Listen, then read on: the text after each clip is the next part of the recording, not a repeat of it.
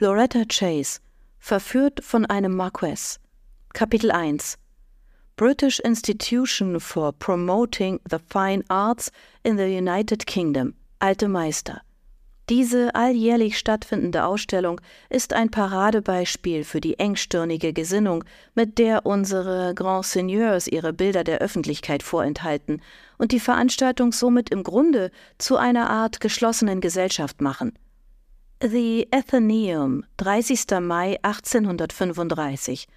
British Institution, Pall Mall, London, Mittwoch, 8. Juli. Nackt bis auf ein Lendentuch lag er da, den Kopf nach hinten geneigt, die Augen geschlossen, den Mund leicht geöffnet. Er schlief so tief, dass er nicht merkte, wie die Satyren sich mit seiner Rüstung und seinen Waffen vergnügten und ihm mit einer Muschel ins Ohr trompeteten. Neben ihm ruhte eine Frau, einen Ellbogen auf ein rotes Kissen gestützt. Anders als der Mann war sie hellwach und vollständig bekleidet. Ihr Gewand war aus Leinen und mit Gold verbrämt. Sie betrachtete den Mann mit undurchdringlicher Miene. War das, was ihre Lippen umspielte, ein Lächeln oder ein unmutiger Ausdruck, oder war sie in Gedanken gar ganz woanders? Leonie Noirot fielen sechzehn mögliche Antworten ein, von denen keine befriedigend war. Zweifellos fest stand hingegen, was das Paar getrieben hatte, bevor der Mann laut Ausstellungskatalog der römische Kriegsgott Mars eingeschlummert war. Falls Leonie noch etwas anderes beschäftigte, der Anlass beispielsweise, der sie heute hergeführt hatte, oder wo oder wer sie überhaupt war, so hatte sie dies in einen fernen Winkel ihres Verstandes verbannt. Nichts außer dem Gemälde war von Belang oder existierte für sie. Sie stand vor einem Werk Botticellis mit dem Titel Venus und Mars und hätte sich ebenso gut auf einem fremden Planeten oder in einer anderen Zeit befinden können, so sehr war sie in das Bild versunken. Sie betrachtete es eingehend, ja, sie hätte jeden Pinselstrich zählen mögen, wenn sich ihr dadurch nur das Motiv erschlossen hätte. So gefesselt war sie, dass sie sich ihm nicht entziehen konnte. Hätte jemand ihre Sicht versperrt, hätte sie ihn wohl erdrosselt. Die alljährliche Sommerausstellung der British Institution zog nach wie vor viele Besucher an, darunter zahlreiche Künstler. Letztere stellten ihre Staffeleien in den Gängen auf, um eifrig ihre womöglich einzige Chance zu nutzen, die Werke alter Meister aus privaten Sammlungen zu kopieren. Niemand jedoch kam Leonie in die Quere, niemand baute sich hinter ihr auf, um über ihre Schulter hinweg über Kunst zu schwadronieren. Das fiel ihr allerdings nicht weiter auf, und so fragte sie sich auch nicht nach der Ursache. Sie war nicht der Kunst wegen hier, sondern aus einem ganz anderen Grund. Aus einem gewichtigen Grund, der ihr entfallen war, als sie dieses Bild erblickt hatte. Vielleicht hätte sie bis zum jüngsten Tag so dagestanden oder bis einer der Aufseher sie hinauskomplimentiert hätte, wenn nicht ein Krachen, jäh wie ein Donnerschlag, durchbrach die Stille des Raumes, eine der Staffeleien war umgestürzt. Leonie fuhr zusammen und stolperte rückwärts. Sie prallte gegen eine Wand, wo keine hätte sein dürfen. Nein, keine Wand, etwas Großes, Warmes und Lebendiges. Dieses Etwas verströmte einen maskulinen Duft, Rasierseife, gestärktes Leinen und Wolle. Zwei behandschuhte Männerhände packten Leonie sanft bei den Schultern, und sie wurde behutsam wieder aufgerichtet. Sie fuhr herum und schaute auf, wobei sie den Kopf weit in den Nacken legen musste.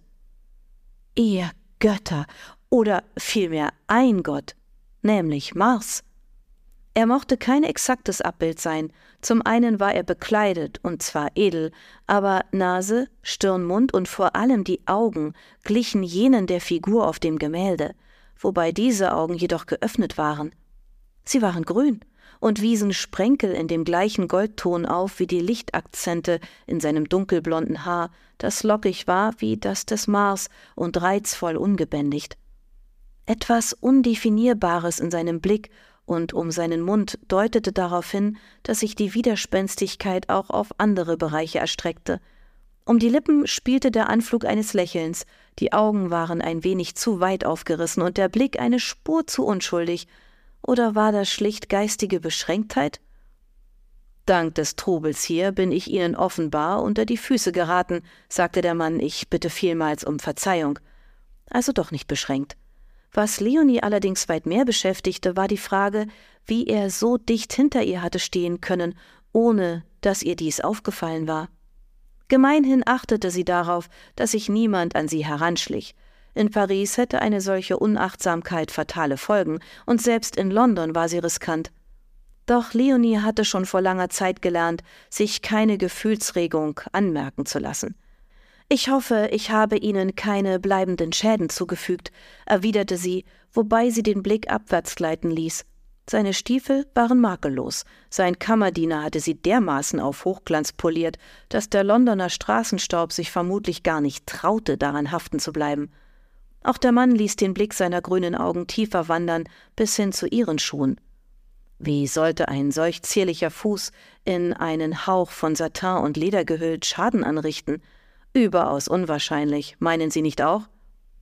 Dieser Hauch von Satin und Leder nennt sich Halbstiefel, und meine Füße sind keineswegs zierlich, auch wenn es galant von Ihnen ist, das zu sagen.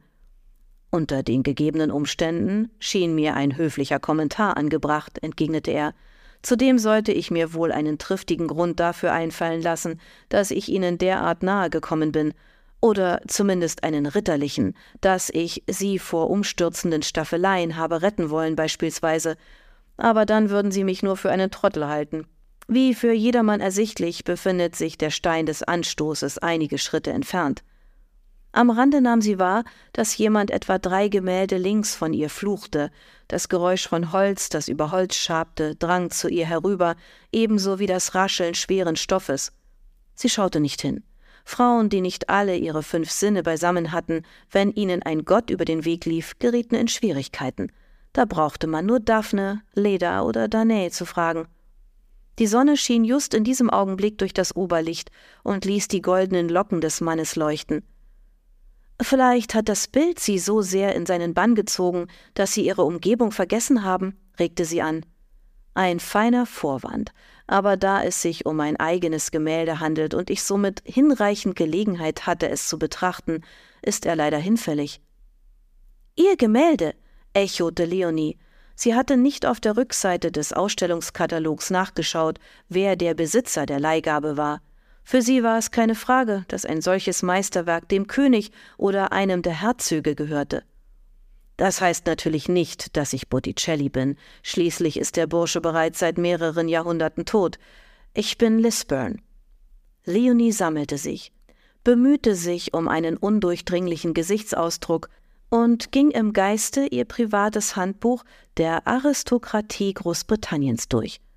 Auch die bedeutsameren der pikanten Informationen, deren Quelle Klatschblätter und geschwätzige Kundinnen waren, durchstöberte sie innerlich. Die entsprechende Passage kam ihr schnell in den Sinn, da sie das Handbuch erst vor wenigen Tagen aktualisiert hatte. Lisburn stand für Simon Blair, den vierten Marquess of Lisburn, er war 27 Jahre alt und der einzige Abkömmling des verstorbenen und aufrichtig betrauerten dritten Marquess of Lisburn, dessen Witwe jüngst erneut geheiratet hatte und in Italien lebte.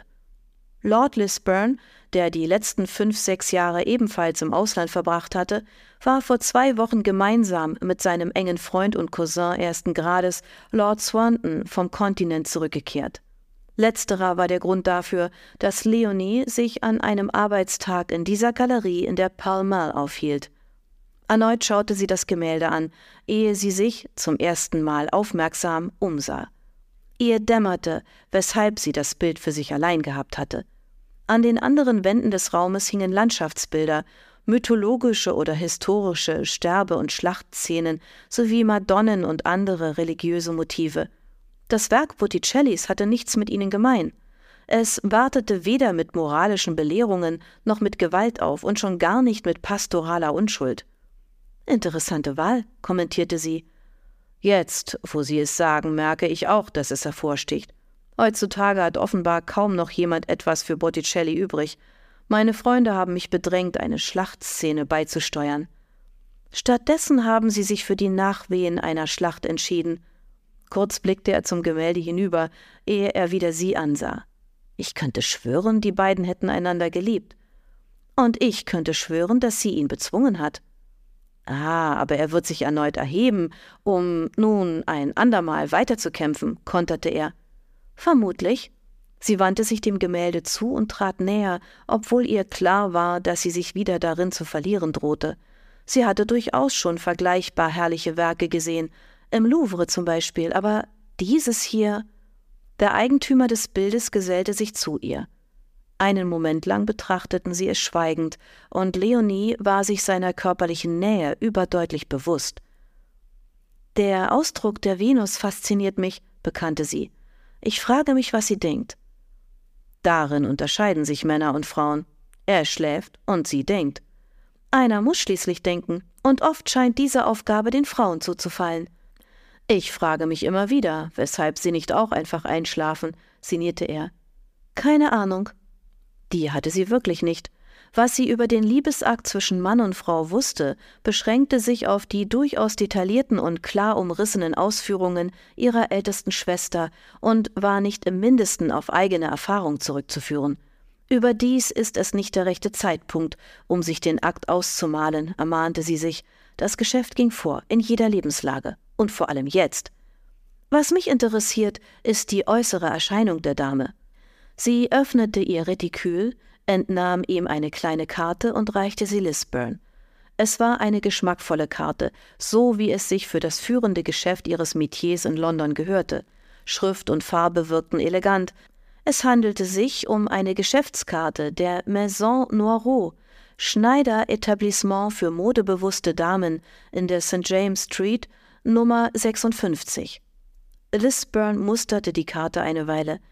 Ich bin eine der Inhaberinnen, erläuterte Leonie. Er schaute auf. Sie sind nicht zufällig diejenige, die meinen Cousin Longmore geehelicht hat? Es überraschte sie nicht, dass er ein Cousin ihres frisch gebackenen Schwagers war. In der vornehmen Welt schienen alle miteinander verwandt zu sein, und die Familie Fairfax, der der Earl of Longmore angehörte, bestand aus einem kräftigen Hauptstamm mit zahllosen Verästelungen. Nein, das ist meine Schwester Sophie, antwortete sie. Sie ist die Blonde. Genau das waren sie, die drei Inhaberinnen der Maison Noirot, in den Augen der gehobenen Gesellschaft, wie sie wusste. Die drei Schwestern, manchmal auch die drei Hexen oder französischen Flittchen, die Brünette, die Blonde und der Rotschopf. Stimmt, und eine von ihnen ist mit dem Duke of Clevedon vermählt. Meine Schwester Marceline, sie ist die Brünette. Wie klug von ihren Eltern, es so einzurichten, dass man sie leicht voneinander unterscheiden kann, und wie freundlich von ihnen, mich aufzuklären. Würde ich, sagen wir, die Countess of Longmore mit ihnen verwechseln und auch nur ansatzweise mit ihr flirten, so würde mir ihr Grobian von Gatte Gewalt antun, was meinem Krawattentuch zum Nachteil gereichen würde. Ich habe eine volle halbe Stunde damit zugebracht, es zu arrangieren. Leonie war eine gestandene Geschäftsfrau von 21 Jahren und keine behütete junge Dame.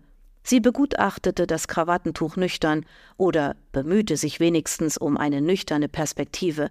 Das erwies sich als weitaus schwieriger als gedacht. Unterhalb seiner wie gemeißelt wirkenden, markanten Kieferpartie fand sich ein Tuch, das nicht nur schneeweiß, sondern auch so tadellos geschlungen und gefältelt war, dass es wie Marmorn wirkte. Auch seine übrige Kleidung war von geradezu überirdischer Perfektion. Gleiches galt für Gesicht und Statur. Die Frau in Leonie spürte leichten Schwindel. Die Schneiderin in ihr betrachtete das Krawattentuch kritisch. Die halbe Stunde war keine Zeitverschwendung, befand sie. Im Grunde schon, erwiderte er. Niemand findet Beachtung, wenn er zugegen ist. Er? wiederholte sie ratlos. Mein dichterisch veranlagter Cousin. Ich bin reichlich gesegnet mit Cousins. Oh, da sind sie ja schon. Leonie vernahm Stimmen von der Haupttreppe her. Sie wandte sich um. Einen Augenblick lang herrschte sichtlich Unschlüssigkeit darüber, in welche Richtung man sich wenden sollte. Schließlich bewegte sich die Gruppe, die vornehmlich aus jungen Frauen bestand, auf den Gang der Galerie zu, in dem sich Leonie und Lisburn befanden. Dort blieb sie stehen. Die Schar teilte sich, um einen hochgewachsenen, schlanken, ästhetisch wirkenden Gentleman hindurchzulassen. Er trug sein flachsblondes Haar länger, als es Mode war, und seine Kleidung ließ auf einen Hang zur Theatralik schließen. Er, sagte Lord Lisburn. Lord Swanton, stellte Leonie fest. Wer könnte es sonst sein, mit zwei Dutzend jungen Damen im Schlepptau, die ihn allesamt anschmachten? Sie nahm die Frauen in Augenschein. Alle waren in ihrem Alter oder jünger, abgesehen von einer Handvoll Mütter oder Tanten, die als Anstandsdamen mit von der Partie waren. Unter Lord Swantons Verehrerinnen und deren missmutigen Begleiterinnen entdeckte sie Lady Clara Fairfax, die seit kurzem Sophies Schwägerin war. Lady Clara sah gelangweilt aus und stand neben einer unscheinbaren jungen Frau, die schauderhaft gekleidet war. Leonies Stimmung hob sich. Sie war hier, um Kundinnen für die Maison Noirot zu gewinnen. Was sie sah, überstieg ihre Erwartungen. Einen Moment lang hätte sie beinahe den Gott Mars und selbst das Gemälde vergessen. Beinahe. Sie zügelte ihre Begeisterung und wandte sich wieder Lord Lisburn zu. Haben Sie Dank, Mylord, dass Sie mich davor bewahrt haben zu stürzen, und danke, dass Sie die Ausstellung um eben dieses Bild bereichert haben. Ich mache mir nichts aus Schlachtszenen, auch wenn sie derzeit populär sind. Und Heilige empfinde ich als ermüdend. Dieses Erlebnis hingegen war außergewöhnlich. Welches Erlebnis meinen Sie? Unsere Bekanntschaft war kurz, aber ereignisreich. Sie war versucht zu bleiben und den Flirt fortzusetzen. Lord Lisburn verstand sich aufs Flirten. Außerdem war er nicht nur äußerst gut aussehend, sondern ein Mann von Stand, der ein Gemälde sein eigen nannte, das vermutlich unbezahlbar war. Zweifellos gehörten ihm mehrere hundert weitere unerschwingliche oder zumindest horrend teure Objekte, dazu zwei, drei riesige Domizile. Falls oder vielmehr, sobald er sich eine Frau nahm und beziehungsweise oder sich eine Mätresse zulegte, würde er für deren Unterbringung, Dienerschaft, Kutsche, Pferde etc. aufkommen müssen, und im Hinblick auf etc. interessierte Leonie vorrangig deren Kleidung. Aber die Freundin von Lady Clara wirkte, als fühlte sie sich fehl am Platz und wäre drauf und dran, das Weite zu suchen. Eine solche Beute bot sich nicht alle Tage.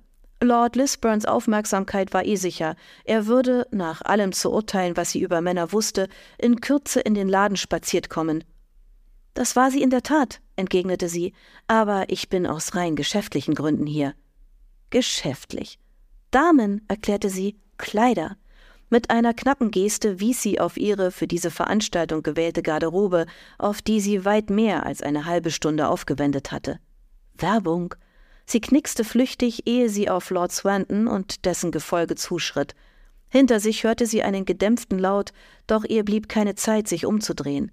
Die schauderhaft gekleidete junge Dame zupfte Lady Clara bereits am Ärmel. Leonie beschleunigte ihren Schritt.